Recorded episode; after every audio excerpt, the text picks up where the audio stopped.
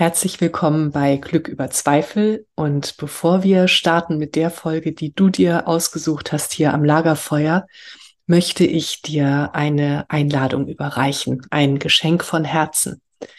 Es geht um deinen inneren Frieden. Wenn das jetzt gerade ein Thema auch für dich ist, das bewegt gerade so viele von uns. Und wenn du dich fragst, wie kann ich inneren Frieden finden, unabhängig von dem, was im Außen geschieht? Wenn da so eine Sehnsucht ist in dir, dann möchte ich dir einen Abend schenken. Am 16.11. um 18.30 Uhr sehen wir uns auf Zoom. Wenn du dabei sein möchtest, schick mir einfach eine Mail an katrin.katrinstahl.com und du bekommst den Link. Und wenn du weitere Infos möchtest, dann spring auf meine Website coaching.katrinstahl.com. Da gibt es einen Tab Geschenke. Da findest du alle weiteren Infos und kannst nachlesen, was dich alles erwartet. Und ich erwarte dich mit offenem Herzen und ja, Geschenken für dich, für deinen inneren Frieden. Ich freue mich auf dich. Alles Liebe, deine Katrin und jetzt viel Spaß am Lagerfeuer. Herzlich willkommen bei Glück über Zweifel, dem Lagerfeuer für die Heldinnen und Helden des Alltags. Für dich. Setz dich zu uns. Schenke deinem Herzen eine Ruhepause und deiner Seele Weite. Lass dich inspirieren und dann geh zurück in deinen Alltag und feiere dein Leben, denn du bist eine Heldin, ein Held, jeden Tag aufs Neue.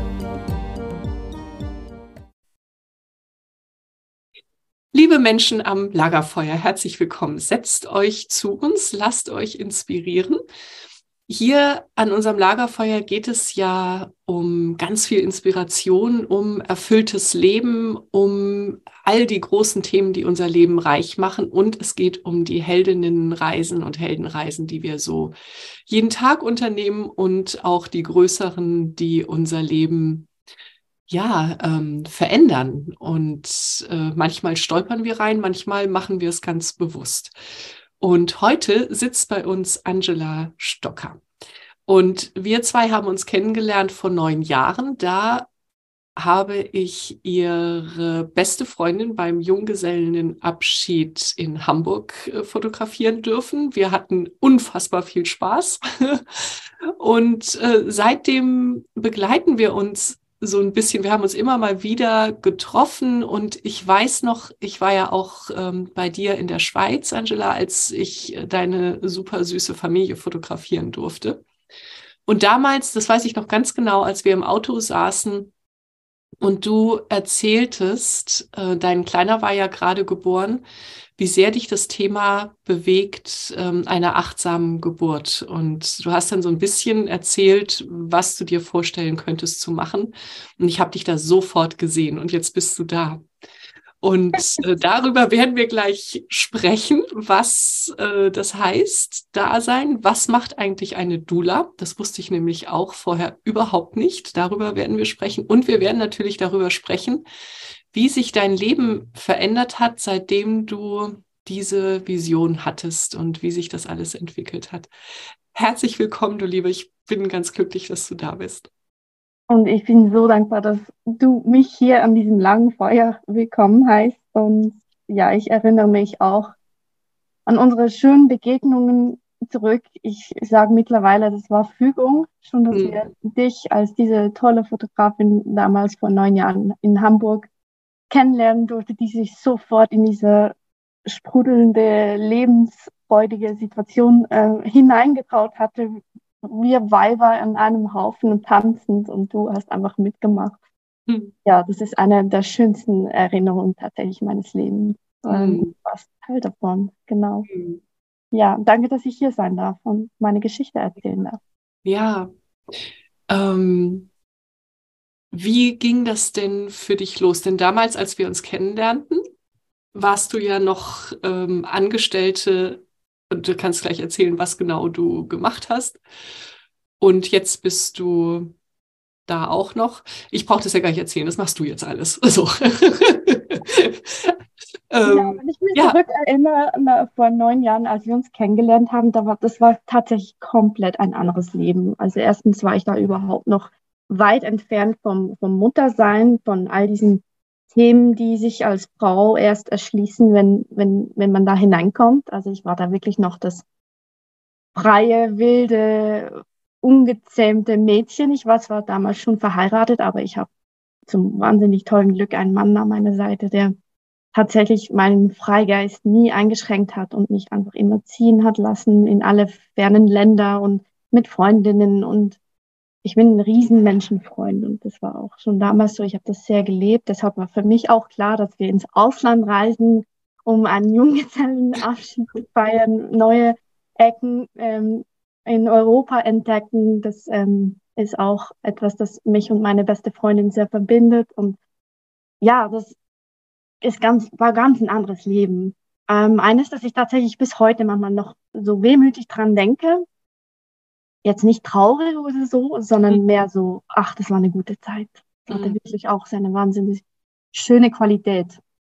Ähm, ich war damals ähm, auch ganz frisch ähm, in der Bank tätig als ähm, Finanzberaterin in allen möglichen Angelegenheiten zu Haus kaufen, ähm, Anlagen vorsorgen. Ich war damals ganz frisch drinne und noch, ja, auch, ja, ich war gerade fertig mit der Ausbildung das ähm, schon damals habe ich gespürt, dass das mit Menschen und diese vertrauensvollen Gespräche, die ja auch ähm, ja in finanziellen Angelegenheiten sehr wichtig sind, dass mich das erfüllt und dass ich das gut kann. Und mit jeder Übung, mit jedem Gespräch ähm, hat mich das mehr erfüllt. Und das ähm, ja hat mich begleitet die letzten, wie gesagt, zehn Jahre.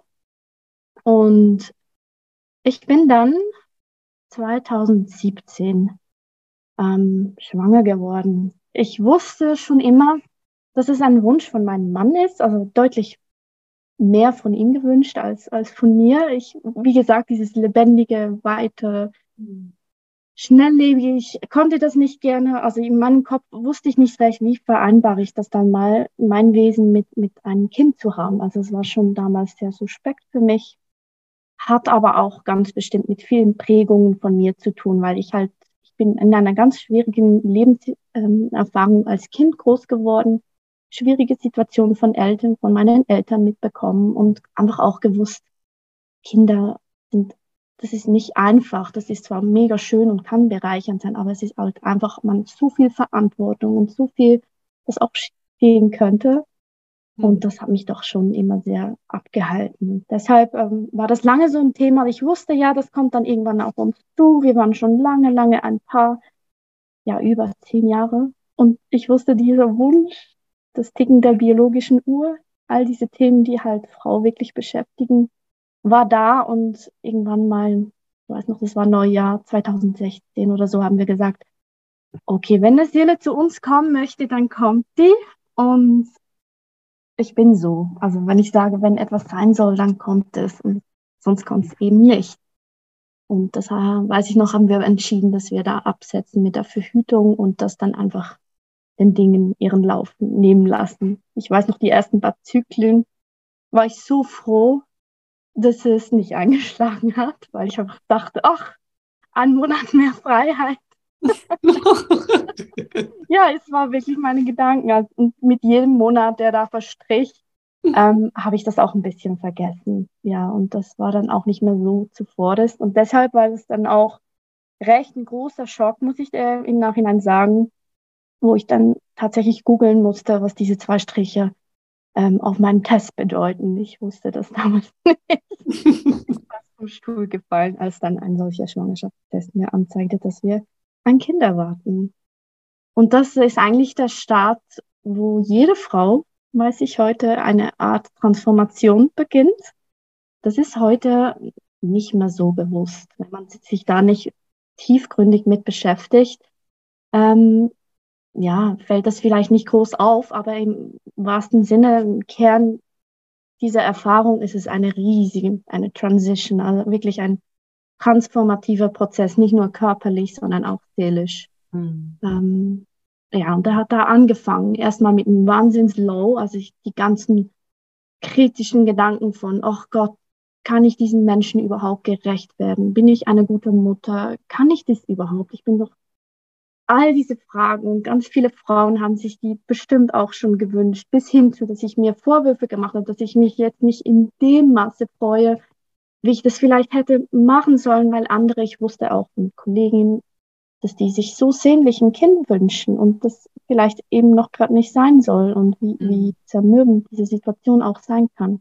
Und ich bin jetzt hier gesegnet mit einem Schwangerschaftstest und weiß gar nicht so recht, was damit anzufangen. Mhm. Ja, das war ein schwieriger Start, muss ich jetzt im Nachhinein sagen. Wirklich, ja, sehr, ähm, ich habe da viel geweint, habe gedacht, also es war außer Frage, dass ich, ich wollte das. Also ich, für mich war eben dieser Grundsatz, wenn eine Seele kommt, dann kommt die und will was von mir.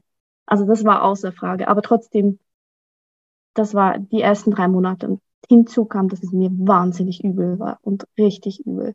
Also wirklich die Lebensenergie fehlte an allen Ecken und Enden. Ich habe mich hingeschleift zur Arbeit, zu, ja, zum Teil Tränen überschwemmt, weil ich nicht wusste, wie soll ich meinen Tag überhaupt meistern. Mhm.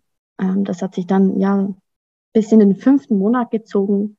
Und da ähm, habe ich dann mich vertiefter auseinandergesetzt mit, was ist das für ein Prozess und es verändert, also natürlich auch körperlich, aber auch mental, was, was, was macht das mit mir? Ähm, habe angefangen, Literatur zu lesen. Ähm, natürlich war da auch in der Ferne immer das Thema Geburt, wo man, wo ich immer auch großen, großen Respekt vor hatte. Äh, zu ganz jung habe ich immer gesagt, ja, ich mache den gleichen Kaiserschnitt und dann ist das draußen und dann, ähm, ja, that's it. So, dann muss ich mich nicht damit befassen. Genau, und je näher ich oder mit jedem Monat oder jeder Woche, die ich da mit diesem Wesen schwanger war, ja, wusste ich halt, nein, das ist nicht der Weg. Das ist, muss ganz anders sein. Und hat alles seine Gründe. Und ich habe da halt, wie viele auch, einfach falsche Bilder im Kopf gehabt oder auch Erzählungen, die wir halt, die schwierigen und negativen Erzählungen, die können wir uns einfach viel schneller behalten als diese guten, hoffenden und bejahenden Erlebnisse. Die sind halt einfach, die hört man auch wesentlich seltener ähm, zum Thema Geburt. Jetzt schon immer mehr, muss ich mm. sagen. Das hat sich mhm. schwer auch geändert. Da ist eine große, große Bewegung, die da im Aufmarsch ist und das ist auch gut so. Aber damals war es tatsächlich noch, ich musste danach suchen und tatsächlich konnte ich dann auf eine Erinnerung von mir zurückgreifen. Ich habe damals bei uns im Schweizer Fernsehen war das, habe ich eine, ein Thema zu Hypnose gesehen. Das war damals in einem Gesundheitsmagazin, Puls nennt sich das hat Bernard Picard, der Weltumsegler mit Solarenergie, der hat da von seiner Methode erzählt, wie man mit, mit, mit, mit mentaler Kraft äh, so viel ähm, Schaffenskraft oder auch Energie vom Körper ähm, wieder herholen kann oder mit, ja, mit mentaler Kraft, was da alles möglich ist. So. Und ein Teil davon war dann in dieser Sendung auch eine Frau, die sich dazu entschi entschieden hat, ihr bei ihrem zweiten Kind mit ähm, mentaler Vorbereitung zu gebären, nachdem sie eine eher schwierige Erfahrung beim ersten Kind hatte. Mhm. Und dann durfte das Fernsehteam diese Frau bei der Geburt begleiten. Und ich habe das damals angeguckt, auch mit meiner besten Freundin. Und ich, dann lag da diese Frau und offenbar hatte die Wehen, das hat man der aber nicht angesehen. Die hat einfach da, als würde sie schlafen und hat so ein bisschen geatmet. Man sah, dass sie tief ein- und ausatmet. Und dann hieß es, ja, jetzt muss das Fernsehteam raus. Und zwei Minuten oder drei Minuten später war das Kind da. Und ich dachte so, ach so? Das ist ja fernab von all dem, was ich irgendwie in Hollywood gesehen habe. So. Also wenn es dann auch so geht, dann würde ich auch so gebären wollen. Das habe ich mir damals gesagt. Und dieser Gedanke kam mir wieder in den Sinn und bin denen nachgegangen. Heute weiß ich, dass das das Hypnobirthing ist oder auch mentale Geburtsvorbereitung. Und das habe ich dann wirklich mich hinein nein, verbissen ist das falsche Wort, aber mich wirklich hineingedacht in diese wertvollen Skill und bin so immer tiefer in dieses Thema reingetaucht, wie bereite ich mich vor, Wissen angeeignet zu all diesen Prozessen rund um Frau sein, Körperveränderung, Geburt. Das war ein Thema, das war völlig Newland für mich, also mhm. ein völlig neues Thema. Und ich habe immer gerne gelernt. Also ich habe immer, wenn da Wissen war, wo ich ähm, das mich interessiert hat, dann konnte ich da ins Unendliche mich. Das hat mich intrinsisch, hat mich das alles, was dazu zu lernen gab, habe ich aufgesaugt. Und so war es dann auch plötzlich mit diesem Thema Schwanger sein und Geburt. Und das hat sich dann auch völlig ausgezahlt, muss ich sagen. Ich hatte eine traumhafte Geburt. Also wirklich, ich schreibe sehr viel auch mir selbst zu mit meiner Vorbereitung, mit mhm. was ich mental visualisiert und was mit, wo ich geboren habe, ähm, all diese Entscheidungen, wo ich heute weiß, dass die maßgeblich auch dazu beitragen, dass man eine, die Wahrscheinlichkeit einer positiven Erfahrung ähm, haben darf, dass das alles begünstigend war. Und heute weiß ich auch, wäre ich in einem Spitalsetting gewesen, das hätte mir nicht gut getan, weil ich bin, ähm, ich reagiere mit Ohnmacht auf, auf Nadeln zum Beispiel. Also das war so ein Ding, ich wusste, wenn ich da vorneweg einfach so ähm, eine Infusion kriege, da kippe ich, da komme ich völlig aus meinem Konzept raus. Mhm. Alles, was Stress und alles, was Unruhe und ängstigende Gefühle sind einfach konträre, ähm, also alles, nur nicht das bei der Geburt.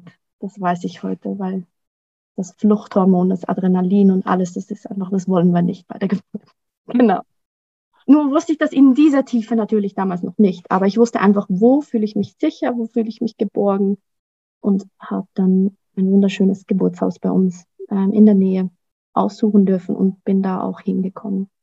Es war eine wahnsinnsbereichernde, wunderschöne Erfahrung.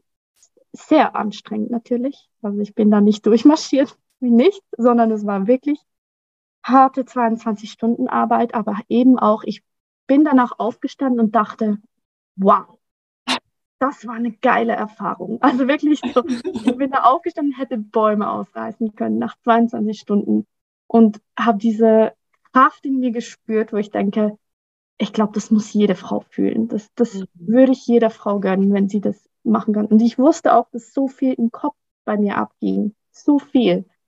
Und wüsste nicht, ob es auch so gewesen wäre, wenn ich das nicht gehabt hätte.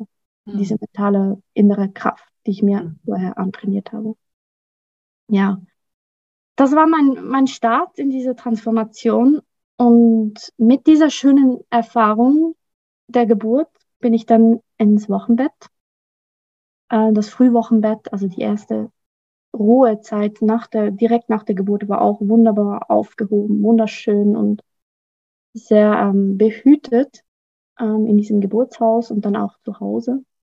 Allerdings ähm, kamen dann auch diese Zweifel recht schnell wieder mit, schaffe ich das alles und, und ähm, bin ich wirklich eine gute Mutter? Und diese Verantwortung auf mir, das war, hat mich plötzlich so nach zwei Wochen, glaube ich, hat mich das fast erschlagen.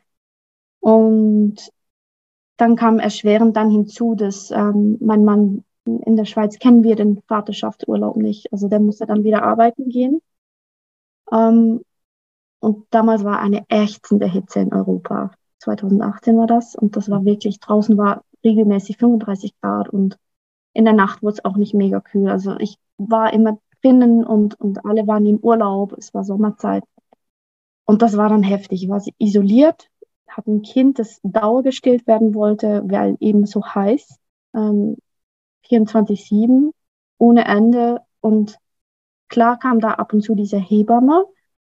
Ähm, aber die hat sich nicht nach mir erkundigt. Die hat halt die Gebärmutter kontrolliert, das Gewicht des Jungen und gesagt, alles gut und ihr stillt schön und das schaut so perfekt aus. Und ich habe innerlich immer gedacht, aber ich fühle mich nicht perfekt. Das fühlt sich überhaupt nicht richtig an. Und das war dann eine Abwärtsspirale, die da mhm. tatsächlich angefangen hat. Es war ganz, ganz schwierig. Im Nachhinein weiß ich, dass ich da ähm, etwas sagen hätte sollen, viel, viel, eh, viel, viel früher. Aber das weiß man halt nicht. Ich wusste das nicht. Ich dachte, ich hatte jetzt diese schöne Erfahrung von dieser Geburt, also muss ich doch jetzt glücklich sein. Also auch so wieder diese innere Kritikerin, hm. die mir diese Gefühle verbot. Hm. Und, und auch die Bilder, ne? Die Bilder, die wir haben. Ja, diese guten Mutter in Anführungszeichen genau. und Schlusszeichen, was auch immer die ist, das war ja. ganz, ganz feste in mir. Und hm. dass ich ähm, jetzt da nicht versagen darf und dass ich jetzt das schaffen muss. Und vor mir hat es doch so viele andere Frauen auch schon gegeben, die das alles schaffen. Wieso soll ich denn nicht? Und trotzdem, mh, mm, ja, mit diesem Schlafentzug und der war massiv. Also ich habe wirklich schlecht bis gar nicht geschlafen, wochenlang nicht. Und das war natürlich sofort. Also nimm dem Menschen den Schlaf und der wird, noch der glücklichste Mensch wird schwer drunter leiden. Im Nachhinein weiß ich, wahrscheinlich hätte ich mir einfach Schlaf organisieren müssen. Mhm. Müssen.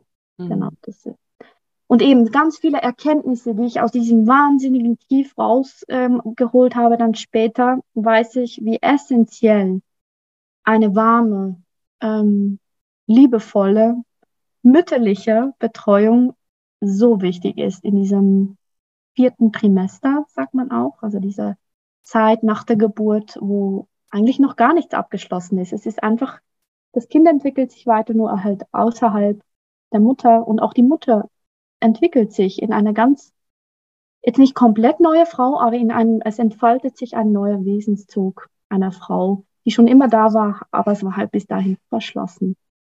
Ähm, es gibt einen Begriff, der jetzt mittlerweile sehr geprägt wurde von zwei Doulas aus München, den Schwesternherzen Doulas. Ich mag deren ähm, Content sehr, sehr. Und die haben diesen Begriff aus dem Englischen, Mattress Sense, ähm, ins Deutsche über, übernommen in Muttertät. Also diese Phase, diese vulnerable Phase, wo wir auch in der Pubertät zum Beispiel kennen, wo jeder so sagt, ach ja, das ist eine schwierige, sensible Zeit und so ein mhm. gewisse ähm, Verständnis auch hat, wenn es jemandem gerade so ein bisschen nicht gerade so rund läuft oder auch ein bisschen Schwierigkeiten hat. Und das gibt's auch bei jeder Frau. Einfach handelt die das, jede Frau handelt das anders, kommt extrem drauf an, ähm, wie ist die Betreuung, wie, wie bin ich familiär eingebunden, wie ist meine Partnerschaft, ähm, all diese Soft, ähm, ja, Soft ähm, Facts, die halt wesentlich dazu beitragen, wie man diesen Veränderungsprozess ähm, durchlebt, aber jeder durchlebt den. Mhm. Und ist mittlerweile, mittlerweile auch ähm, wissenschaftlich bewiesen, dass sich neurologisch das Hirn bei jeder Geburt verändert. Also es verändert sich was auch im Körper, im Hirn und das macht halt wirklich was mit einem. Und diese Zeit der Muttertät, diese Übergangszeit kann bis zu zwei Jahren dauern. Okay. Und als ich diesen Begriff so für mich adaptiert hatte und so für mich reflektiert hatte, was das mit mir machte, wusste ich genau, das war diese Phase. Es hat tatsächlich bei mir fast zwei Jahre gedauert, bis ich wirklich in diesem Muttersein angekommen war. Und dieses Wissen und dieses Anerkennen auch dieser Phase ist wirklich etwas, das muss hinausgetragen werden in die Welt. Das müssen Frauen wissen, die vielleicht jetzt da nicht einfach reinspazieren und sagen, ach, das war schon immer das, was ich mir gewünscht habe, weil das gibt es bestimmt, aber halt für viele, viele ist es nicht so. Mhm. Und da habe ich dann auch ähm, gemerkt, dass es einfach noch so viel zu erzählen gibt und dass ich mir mittlerweile so viel Wissen angeeignet habe. Ähm, ja, wo ich wusste, eigentlich müsstest du jetzt das weitertragen, weil ich kann Wissen vermitteln. Das habe ich jetzt jahrelang im, im Finanziellen gemacht, auch Frauen mit ins Boot geholt und denen das Thema Finanzen näher gebracht. Also könnte ich doch jetzt das auch auf körperlicher Ebene, ja, in, mit Geburt und Schwangerschaft und Mutter werden. Und das war dann so eine Idee oder diese, alles, was sich bei mir so entfaltet hat und wo ich wusste, ah, das, das, das ist gut oder da hätte man mehr machen müssen. Das war alles ein Lernprozess, wo ich dann einfach wusste, wie schön wäre es doch, wenn jemand dich bei der Hand nimmt und dir zeigt, wie es geht. Oder wenn man spürt, ja, ich möchte jemand an meiner Seite haben. Oder vielleicht auch die kritischen Fragen stellt oder einfach auch die Signale kennt, ähm, wenn es jetzt wie bei mir damals, ähm, man hätte sehen müssen, dass ich in der kürzesten Zeit zu viel abgenommen habe, dass ich nicht gegessen habe, dass ich nicht geschlafen habe. Also alles so Signale, wo, wenn ich eine Frau heute so sehe, bin ich bei ihr und ich sage nicht, wie geht's dem Kind, sondern ich gucke ihr in die Augen, fasse ihr an die Schulter und sage, erzähl mir, wie geht's dir? Hm. Und was brauchst du jetzt gerade? Was, wenn du alles wünschen könntest auf der Welt, was wär's dann? Und dann kommt man schnell, schnell mal an den Punkt, wo, wo das es drückt und wo was die Frau brauchen würde. Und das macht eine Dula. Mhm. Also das mache ich. So. Ähm, eine Begleiterin, die im besten Falle die Frau bereits in der Schwangerschaft kennt, wo man sich dann ein Vertrauensverhältnis aufbaut, wo man ähm, ganz viel Wissen vermittelt. Also da geht es vor allem auch um wissen wirklich, ähm, welche Geburtsorte passen zu mir. Also man kennt landläufig einfach mal die Klinik, aber dass, es auch andere Optionen gibt, die vielleicht besser auf einen passen würden oder welche Rechte. Also es ist ein wahnsinniges Thema. Diese Rechte, die früher einfach, man wusste nicht, dass man auch Nein sagen kann, das Recht auf Nein, ich möchte nicht. Ähm, je mehr, dass du weißt über dich selbst oder über Prozesse zu deinem Körper, zu was mit dir geht, hast du auch die Möglichkeit, andere Wege zu wählen. Sagen, nein, das möchte ich nicht, weil ich habe mir überlegt, so und so. Und ich sage meinen Frauen immer, die beste Expertin deines Körpers ist nicht der Facharzt, die Fachärztin, das bist du. Du lebst ja. so und so viele Jahre mit deinem Körper, mit deiner Körperin, also wer sollte es denn besser wissen? Ja. Und wenn sich das für dich so anfühlt, dann ist das richtig so. Und bestärke halt dann ganz fest im, in der Wahrnehmung, die sie gerade sind. Ähm, ergänzend zur Hebamme möchte ich hier mhm. unterstreichen. Also ich bin vor allem auf mentaler Ebene ähm, tätig, da wo einfach die Zeit der Fachpersonen sonst nicht reicht. Okay. Und da gibt's ähm, eine große Lücke im ganzen System und ich bin überzeugt, das ist auch in Deutschland so, mhm. ähm, wo einfach die Zeit fehlt. Zeit ist Geld und das ist einfach überall, vor allem im Gesundheitssystem oder auch im Pflegesystem allgemein. Dieses menschliche, das sich in die Augen gucken und einfach mal sagen, hey, erzähl mir von dir, das, das hat gar keinen Platz. Mhm. Und das hm. ist so wichtig.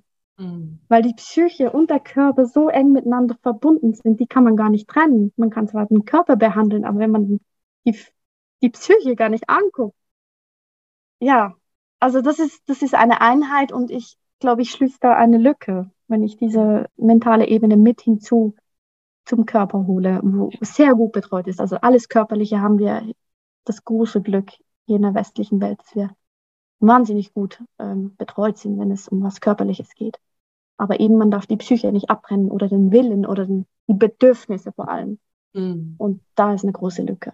Ja. Und die habe ich bemerkt bei mir selbst.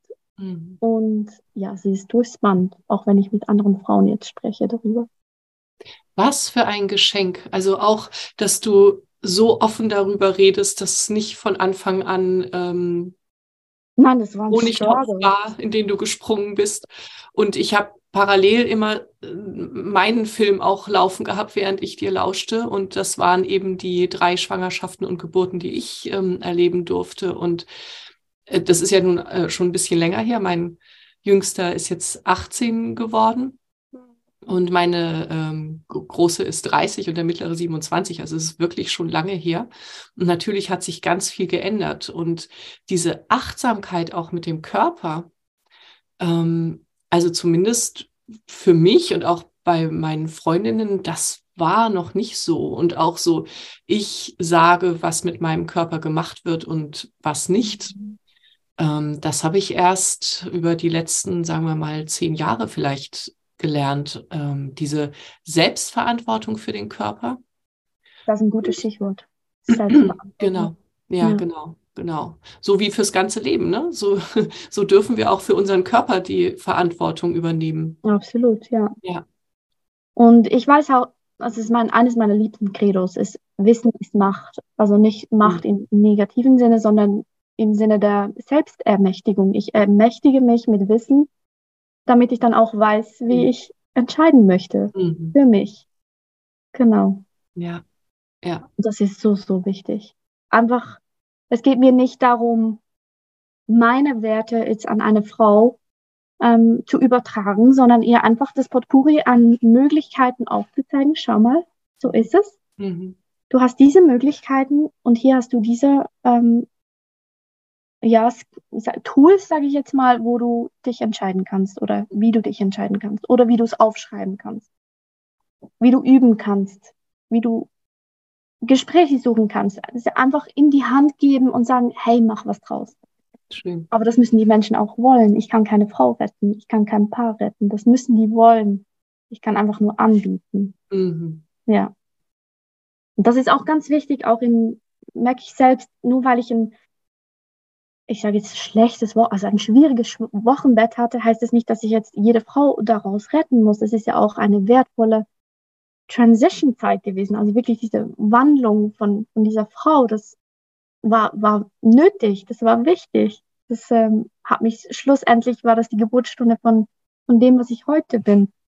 Ähm, aber trotzdem, das Wissen darum, dass Unterstützung wichtig ist, dass eine liebevolle Begleitung wichtig ist und dass ich die auch annehmen darf und dass es das gibt, mhm.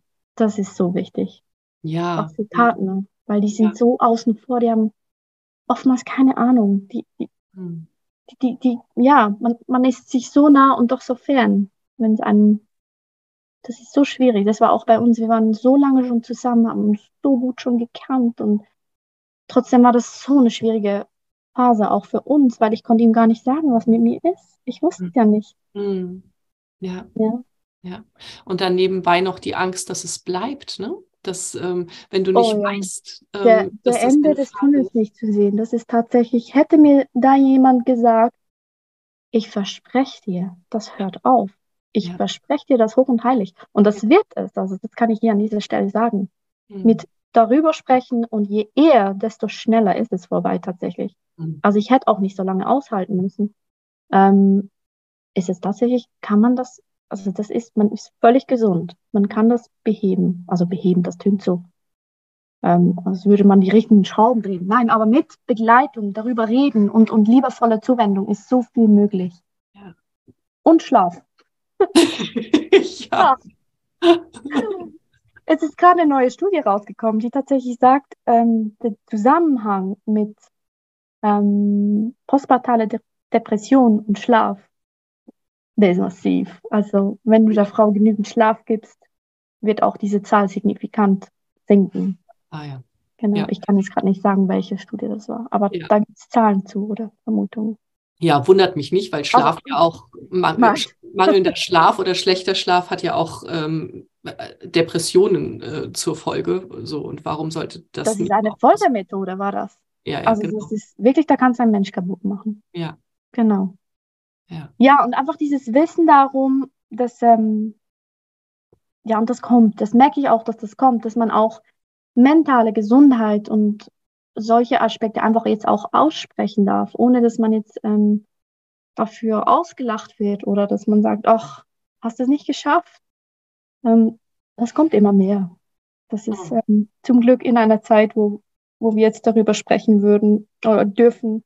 Ich sage auch, und das ist ein riesen Vorteil an Social Media, so sehr, dass es auch immer wieder verpönt wird, das Wissen, was da liegt, mit oder auch mit diesen Teilen, Brechen von Tabus, mhm. das ist so wunderbar. Mhm. Das liebe ich an Instagram und Co. Das ist wirklich etwas, da hat sich auch bei mir so viel an Wissen, dass ich da nachschauen konnte, Fachpersonen, die da wirklich ihre ganze, ihre ganze Schaffenskraft und ihre Wissenskraft reinbringen. Das ist so wertvoll, auch für die Frauen, die sich da, ähm, die da einsteigen möchten oder was lernen möchten. Und für das liebe ich diese ja. Social Media. Ja, ja, und du hast ja auch so eine schöne Seite, wir verlinken die ja dann auch ähm, unter dem Gespräch. Das ist so, ich freue mich, aber du hast so schöne Fotos und die Texte sind schön. Das ist so mit ganz viel Achtsamkeit gemacht. Ja, das muss man natürlich auch gerne machen. Und das hm. sprichst du wahrscheinlich jetzt an. Man spürt, dass ich das gerne mache. Ja. Sonst wäre das auch nicht so. Und das muss man ja auch nicht so machen. Wenn das jetzt jemand anders spürt, dann ist es, ähm, ist, für mich war das der Weg, um jetzt auch meine Sachen aufzuarbeiten, ganz gewiss. Durch Schreiben kann ich ganz viel in meinem Kopf ähm, sortieren, loswerden, mhm. verarbeiten. Und als damals dieses Instagram aufkam, hat das beides vereint, das ähm, Ästhetische mit dem Fotografieren und das Drunterschreiben. Ähm, das weiß ich noch und das mhm. merkt man natürlich auch in meinem Feed. genau. Ja. Ja, sehr schön. Und jetzt bist du ja äh, vor drei Wochen einen nächsten Schritt in deiner Heldinnenreise gegangen. Mhm. Und wir haben ja jetzt so, also wenn ich mir die Etappen der Heldinnenreise angucke, dann ähm, haben wir darüber gesprochen, wer warst du, als du losgegangen bist, dann ähm, was hat dich gerufen, was mhm. war die, der Dämon, ähm, der sich in den Weg gestellt hat und was war dein Ziel, so diese Etappe, die dich ähm, vorangebracht hat. Das haben wir alles. Ähm, Und über allem steht ja diese Vision dann, dass du das ins Leben trägst, was du erlebt hast und dass du, also es ist ja wirklich, du machst ja damit auch die Welt zu einem besseren Ort, weil du die Frauen so gut aufhebst oder die sich aufgehoben fühlen. Was würdest du sagen? Ich, ich ahne, was kommen könnte, aber was würdest du sagen? Welches Opfer hast du gebracht, um da zu sein, wo du jetzt bist? Mm. Opfer im Sinne von loslassen oder frei. Ja, ja, ich weiß, was du meinst. Also für mich persönlich ähm, ein Opfer war natürlich diese, diese Freiheit, ein, eine, ein, ja, ein Stück weit habe ich ein großes Stück Freiheit aufgegeben, wo ich immer, immer geschätzt habe. Wer mich kennt, weiß, dass ich x-mal im, im Jahr verreist bin und, und da und hierhin und einfach gelebt habe und Kulturen ausgecheckt habe. Also es war mein Leben und das bin ich heute noch, auch noch. Aber halt geht das jetzt mittlerweile bedingt und das wird noch eine Weile so bleiben und das ist auch gut so. Mhm. Dafür hat mir eine Seite an mir sich eröffnet, die ich niemals in meinem Leben sonst ähm, entdeckt hätte, nie in meinem Leben. All diese wertvollen, schönen Momente, die ich jetzt als Mutter erleben darf, ähm, das Strenge und das Schöne, beides, ich glaube, jede Mutter weiß, was ich meine. Das, das kann man nicht beschreiben. Das ist einfach etwas, das ich nicht von, das ich nicht von Anfang an wusste. Zuerst habe ich wie vergebens gehofft, wo, wo bleibt denn dieser Mutterliebe? Wo ist sie denn? Dass das auch okay ist, dass das nicht von Anbeginn so sein muss. Also das ähm, hätte ich auch gerne gewusst zum Beispiel. Mhm. Ähm, aber das, was dann plötzlich keimte und mit jedem Jahr mehr wurde und mehr wird, das ist mit nichts auf der Welt zu vergleichen. Mhm. Das ist wirklich, oder auch das Wissen, das ich dadurch erworben habe und die, das geht noch viel tiefer. Es geht so, es geht fast in spirituelle rein, dass ich merke, wie viel Power eine Frau eigentlich hat. Was für tolle Wesen wir sind. Also es geht so tief, das ist ein richtig feminines Thema, also so richtig die feminine Power, der mir vorher gar nicht so bewusst war. Mhm. Gar nicht. Und da hat sich durch dieses Thema des Mutterwerdens erst erschlossen und erschließt sich mir immer noch, immer mehr. Und ja, ich würde auch sagen, auf spiritueller Ebene. Eine Mutter zu sein, also eine Hüterin des Lebens, eine Pforte zu sein zwischen Leben und Tod. Also, wie geil ist das denn bitte? Es ist, wow. Weißt ja, du? Ja. Verstehst du, ja. was ich meine? Das hatte ich nie in meinem Leben entdeckt vorher. Und ich sage ja auch Frauen, die keine Kinder kriegen, die sind genauso Schafferinnen, das sind Macherinnen, das sind, jede Frau in sich ist eine Schöpferin. Die bringt in ihrer Art und Weise, wenn es nicht Kinder sind, hat sie ganz bestimmt was mit Tieren, was mit ähm, einem Hobby, mit einem Beruf, einem, einer Schaffenskraft, mit einer Kreativität und einer femininen, wunderbaren Art, wie nur sie es kann. Und das sehe ich jetzt viel, viel deutlicher, als ich das jemals vorher. Also es ist ein Riesengeschenk, dass ich das erfahren darf. Mm, das ist und schön. das auch weitergeben will. Mm, ja. Diese Ermutigung, das Frausein, dass das toll, dass das schön, dass das was Wunderbares ist, was es bis vor wenigen Jahrhunderten man sich fürchten musste, wenn man eine Frau war und etwas von sich hielt und etwas Wissen hatte. Das war, ist auch ein Fakt. Und dass das heute nicht mehr so ist. Also es geht so tief, und deshalb war es auch schwierig für mich, jetzt diesen Schritt zu machen. Ich bin da ganz fest überzeugt, auch von diesen epigenetischen Prägungen, die wir als Frau in uns tragen, dass wir Angst haben, nach draußen zu treten, sich sichtbar zu machen. Hey, hier bin ich, ich kann was. Aus Angst, dass man verurteilt wird. Hm. Nur heute sind wir nicht mehr an Leib und Leben beruht, aber in den Zellen ist das irgendwie noch so, ach, es ist ungemütlich. Ja, und die Angst, die, die auch die Angst vor Neid. Ne? Ja, all, all das, was, was es sind ja noch die gleichen Gefühle, nur haben die früher unter Umständen zu deinem Tod geführt. Heute ist es der Neid und ich kann drüber stehen. Aber ähm, das ist irgendwann noch bei vielen Frauen eben, nicht nur bei mir, ganz vielen Frauen erzählen, dass diese Angst vor was ist, wenn ich es trotzdem nicht schaffe? Oder was ist, wenn jemand mir sagt, ich kann das nicht? Oder was ist, wenn jemand sagt, ach, schau mal die an, was macht denn die? Hat die überhaupt Berechtigung, hier zu sein? Also, und vor allem, das ist äh, ganz, das stelle ich auch fest, ich habe mehr Angst vor Frauen als vor Männern. Das kommt auch noch hinzu. Super spannend. Ich habe die ganze Zeit auch einen Gedanken, so was du erzählt hast, so diese Kraft, die wir Frauen haben. Und wenn mhm. wir uns das erlauben, die auch zu spüren und zu sagen, ja, ja ich bin einfach ein, ich bin echt ein Wunder, ähm, dann, dann äh, kann sich auch diese, dieser Konkurrenzkampf mal auflösen, dieses Zicken da oh, sein. Und, oh. und ich habe oh. gerade gedacht, lass uns doch die Frauen und gerne auch die Männer, äh, die mit uns am Lagerfeuer sitzen, zu einer kleinen Revolution einladen. So, ich habe mir jetzt gerade vorgenommen und äh, möchte euch alle dazu verführen, jedes Mal, wenn ich einer Frau auf der Straße begegne, ich muss das ja nicht aussprechen, aber dass ich es für mich denke, boah, bist du toll. Das ist so toll. Das ist so toll. Du, du bist echt ein Wunder. Und mhm. äh, das werde ich jetzt machen. So, ich gehe mit dieser Energie nach draußen und ähm, lasst uns das mal probieren und, und auch was das in uns ändert, dann haben wir ja gar keine Chance mehr, irgendwie in Konkurrenz zu denken. Und Konkurrenz ist ja echt ein apokalyptischer Reiter, der äh, unsere Freiheit bedroht. Absolut, es ist so begrenzend, so degradierend ja. und niedermachend. Im weitesten Sinne wollen wir alle dasselbe. Wir wollen gesehen und geschätzt werden und geliebt natürlich. Ja. Und ich versuche tatsächlich schon länger in jeder Frau, auch in solchen die ich vielleicht nicht mag. Ich muss keine Freundschaft mit ihr pflegen, aber eine Sisterhood im mhm. Sinne von, hey, wir sind beides Frauen, wir stehen irgendwo im selben Boot. Ja. Zu sehen, hey, die kann das und jede Frau kann was, mhm. unabhängig, ob ich sie mag oder nicht. Und das zu sehen und wertzuschätzen, darin liegt eine unglaubliche Kraft. Ja. Das Denken ja. von der Gemeinsamkeit, dass wir zusammen einfach 50 Prozent der Erde ausmachen, hallo? Das ist wir sind was. Lass uns gemeinsam verändern, wenn wir was verändern wollen. Und da mhm. gehört Geburtskultur ganz, ganz, also ein Riesenanteil. Ich sage ja immer, der Friede auf der Welt, der beginnt mit der Geburt. Mhm. Eine Geburt in Frieden. Das macht was mit dem Kind, das geboren wird, und das macht was mit der Mutter.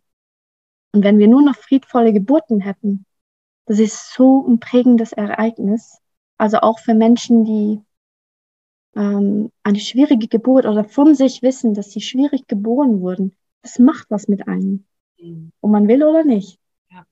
Und ich sage nicht, dass es keine schwierigen Geburten mehr geben wird, das wird es immer geben. Aber es ist halt der Umstand, wie werde ich getragen in schwierigen Momenten. Mhm. Und das ist immer entscheidend. Und wenn wir als Frauen zusammenstehen, einander wertschätzend, und das sage ich jetzt auch im Kontext von allen GeburtshelferInnen und tatsächlich Hebammen sowie auch Doulas mit hinein, wenn wir da als Kollektiv für eine gute, wertschätzende und frauzentrierte Geburtskultur arbeiten, da haben wir so viel Macht dazu, wenn wir da zusammenstehen. Wow. Das ist so, so schön. Das ist so schön. Ich wollte gerade sagen, das ist ein wunderschönes Schlusswort, aber ist es nicht, weil wir, wir, ähm, wir haben ja noch gar nicht darüber gesprochen, so wo du jetzt bist. Du hast ja tatsächlich jetzt vor drei Wochen deine Praxis aufgemacht. Und ja. ich sah das und ich dachte, ja, was, wie großartig, echt der Vision gefolgt und umgesetzt. Ähm, und dann auch noch natürlich so liebevoll ähm, e-, eingerichtet. Und das ist echt ein ganz, ganz warmer Ort. Ja, das war tatsächlich mein Hauptanliegen.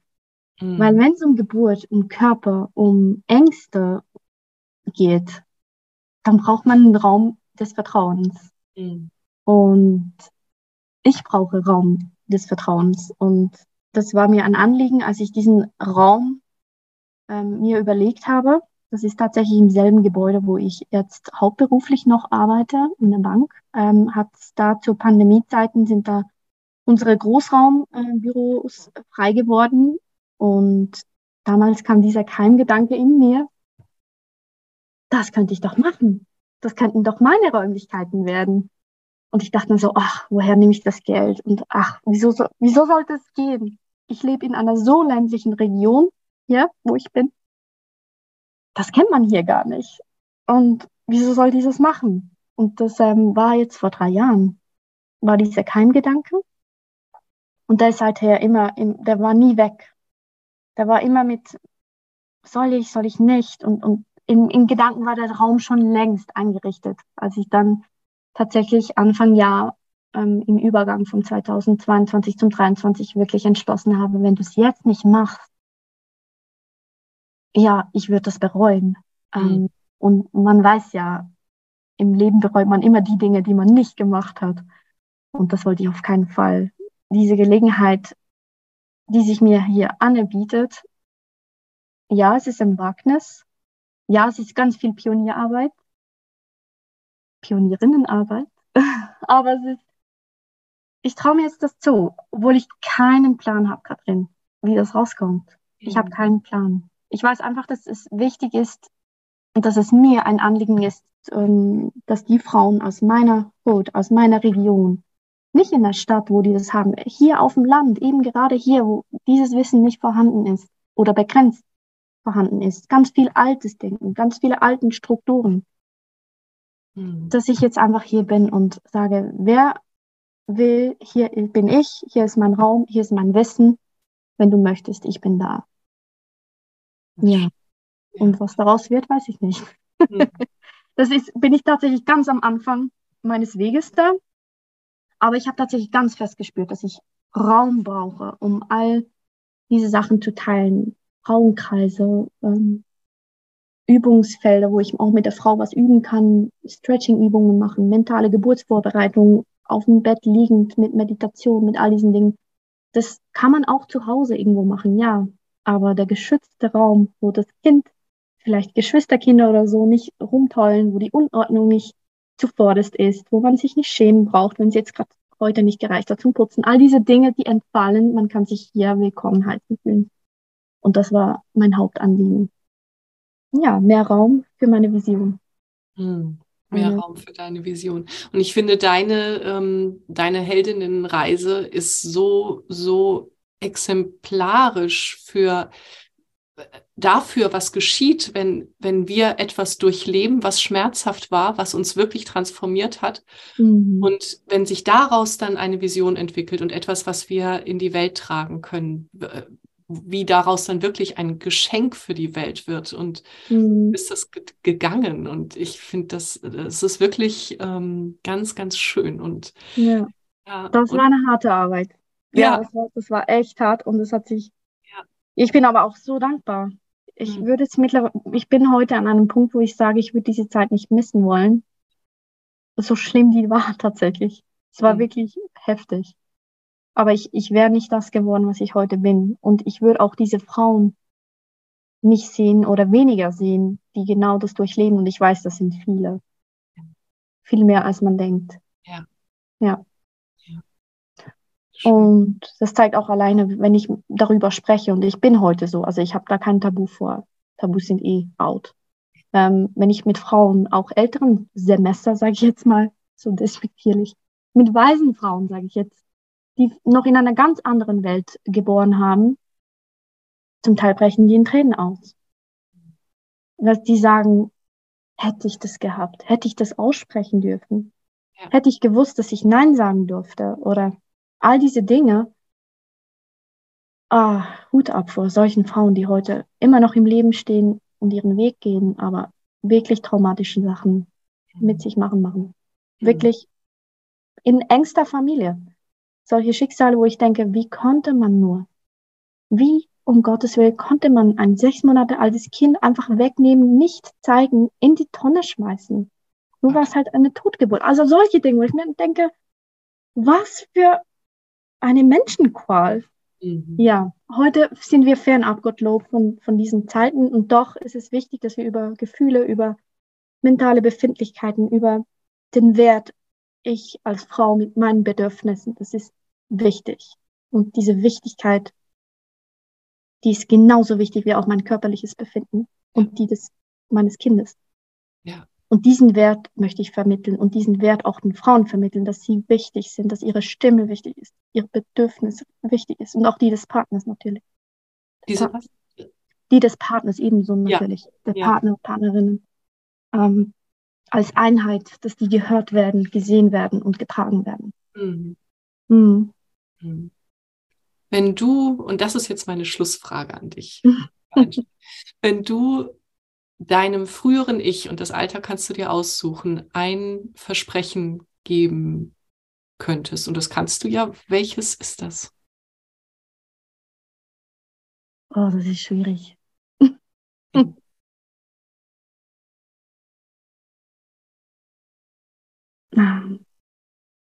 Es gibt da diese wunderschöne Szene in The Help. Das ist ein Film, den ich gerade wieder gesehen habe mit Emma Stone. Mhm. Es geht da um schwarze Frauen, die weiße Kinder erziehen. Und da gibt es eine Nanny, eine Schwarze, die ihrem Kind immer wieder sagt, you're smart, you're important, you're wise, you're beautiful. Und wenn du das einem Kind sagst, auch einem kleinen Mädchen, und ich sage es das mir als mein kleines Mädchen, und das wurde mir nicht oft gesagt, muss ich an dieser Stelle sagen, deshalb ist es umso wichtiger, dass ich mir das selbst sage. Ich bin schön, ich bin weise, ich bin smart und ich bin wichtig. Mhm. Und das möchte ich jeder Frau sagen. Ja, ja, du bist wichtig, ja, das ist schön. Mhm. Oh, ich danke dir. Ich danke dir so sehr für dieses wahnsinnig tiefe Gespräch und ich freue mich auf die Reaktionen der ähm, Frauen und Männer äh, auf unser Gespräch. Ist genauso wichtig für Männer. Genau. Oh ja. ja. Ja. Ja. Hey, ich danke dir, dass du diese Plattform hast, auch das in die Welt zu tragen. Mhm. Für die Möglichkeit und auch für deine Freundschaft und das gesehen werden auch von dir. Das bedeutet mir unglaublich viel. Oh, ich danke dir. Ja, das ist schön. So gut. Das, das schön. danke. Ja. Ja, wir Frauen. Wir Frauen sind eine Supermacht. Ja, genau. Das ist zusammentun. Sisterhood. Ja. Bis ganz bald, du. Ja. Alles Liebe. Danke, ja, danke, danke. Ich danke dir. Ja. Ciao. Das war eine weitere Folge in meinem Podcast Glück über Zweifel. Wie schön, dass du mit uns am Lagerfeuer gesessen hast.